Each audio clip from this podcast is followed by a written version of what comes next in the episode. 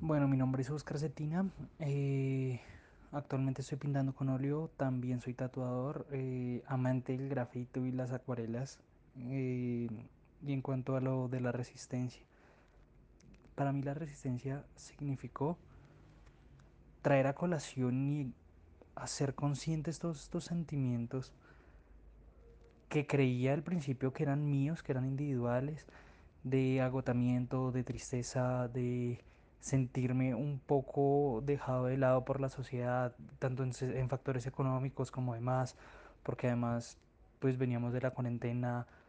eh, las cosas en- con los trabajos se habían puesto muy pesadas, eh, no tenía con quién comunicarme precisamente por lo de la cuarentena en ese momento y sentía yo que estaba simplemente encerrado en mi burbuja y hundiéndome. Y cuando pasó todo esto, para mí fue básicamente oh, desahogarme emocionalmente, verme reflejado en los otros, verme reflejado y además de eso validado, saber que, que mi sentir, saber que mis sentimientos tienen una razón y tienen un motivo y verme eh, en los demás. Y en un principio, pues todo este tipo de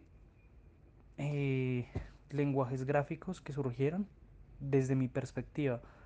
Empezaron más como una defensa futuro, documentar todo por si pasaba algo. A mí, en mi casa, yo vivo al lado de una universidad, eh, se estaban dando unos muchachos con la policía, la policía estaba tirando, pues eh, le estaba tirando piedras a los muchachos y pues la policía no tiene que tirar piedras. Entonces yo me asomé a reclamarles porque además estaba desde el confort de mi casa. Saqué mi celular y empecé a grabar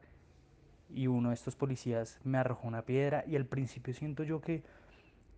lo tomaba muy de defensa y muy de rabia y al ver eh, otras expresiones que fue asumiendo el paro también vi como a través de esta rabia no solo era destrucción, no solo era dejarse consumir por la energía que le da, sino también podía haber algo creado, canciones,